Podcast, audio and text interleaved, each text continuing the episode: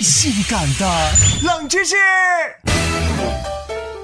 大多数人都有这样的亲身体验：听到录音设备里自己的声音，都会惊讶地反驳道：“这怎么会是我说话的声音呢？我明明是吴彦祖的声音呢！”但其实那声音的确就是自己的原声，可为什么自己说话的声音听起来那么不同呢？冷门指数两星半。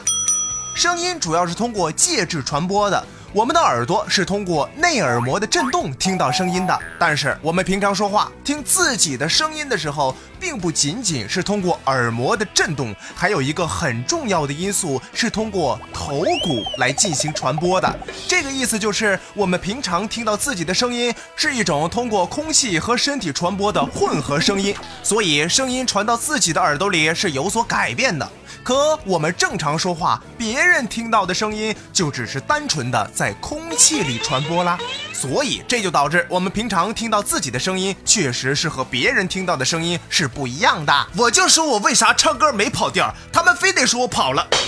从未听过如此性感的冷知识，这就对了。我现在说话的声音是不是低沉而又忧郁？